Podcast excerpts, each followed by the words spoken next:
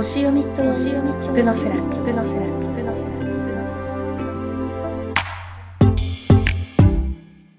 もっと豊かにもっと自分らしく人生の何かを変えていきたい大人のあなたへこの番組では星読みヒプノセラピストの小川智子が人生に役立つホロスコープとヒプノセラピーについて具体的にお話ししていきますあなたの人生の一つのきっかけにお役立てください。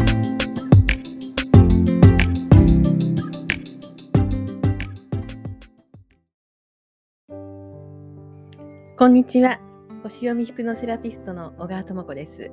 前回セラピーの感想を紹介させていただいた N 様が放送を聞いてくださってまたメールをくださいました。私の体験談がどなたかの心に届いたとしたら私にとってこの上ない幸せなことです。と綴られていました。本当に私たちは誰もがどなたかのお役に立ちたいと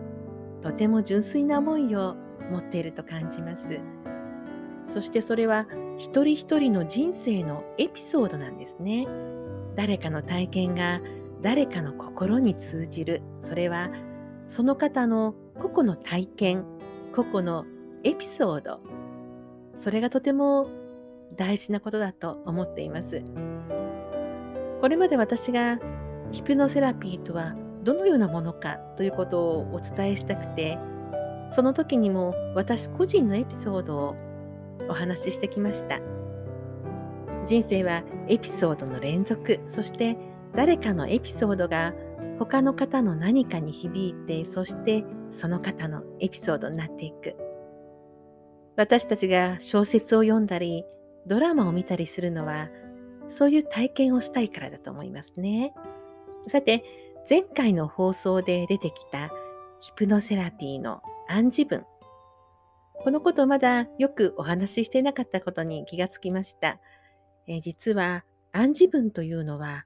ヒプノセラピーの基本の基本と言ってもいいとても大切なものなんですね。で、まあ、セラピーと言いますと前世療法年齢対抗療法というのもセラピーの大きな柱なんですけれどもこの一見地味に聞こえる暗示文というのもいうものがとっても大きな役割を果たします。私たちのライフ、ライフというのは英語ですけれども、日本語にしますと、人生、生命、生きる目的といったいろんなニュアンスがありますよね。私たちのライフの向かう先というのは、潜在意識にインプットされているものが根っこにあって、そこからこの方向に行く、この方向に行くというのを私私自身が決めてるわけなんですね。その方向性がどこに向かっているのかその根っこにある潜在意識、まあ、無意識という部分は、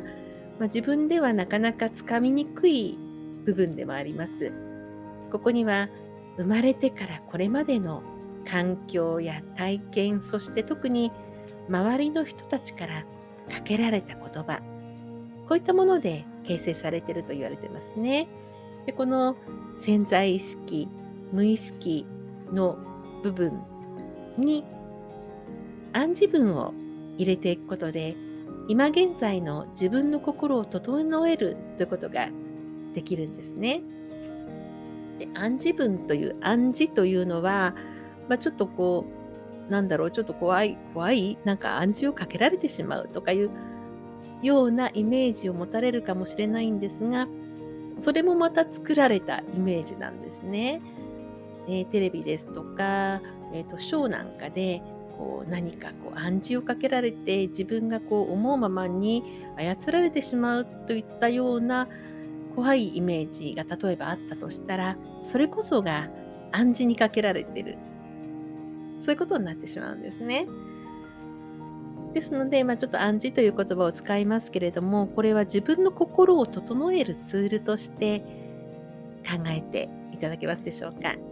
で小さなことからね取り組むのがいいんですね。生活習慣を整える暗示などはとても効果が分かりやすいですし、えー、とても自分に有益なことです。例えば、毎朝玄関の掃除をしたいと思いながら、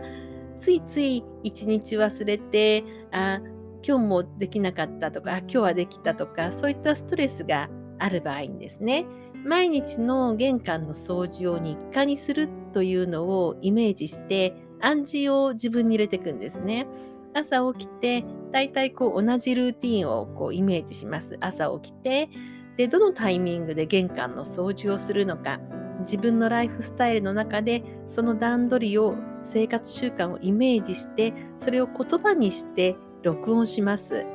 それをこう繰り返し繰り返し聞いてるうちに自然と体がそのルーティンに入っていく。それはとてもいい暗示ですよね。自分の生活習慣が整います。そして心も整いますね。自分の決めたことができたっていうのは非常に自分の心に強い栄養を与えてくれます。自分はこうしようと思った。そして自分はその通りに生活できている。とても安定しますし、とても心が落ち着きます。心を整えることができます。そういったものが暗示文なんですけれども、それはヒプノセラピーの中でもとても大きな効果を発揮するもので、私はセラピーを受けてくださった方、前世療法や、えー、年齢対抗といったセラピーを受けてくださった方に、最後にその暗示文を整えて、えー、後からこうファイルをお送りするということをしております。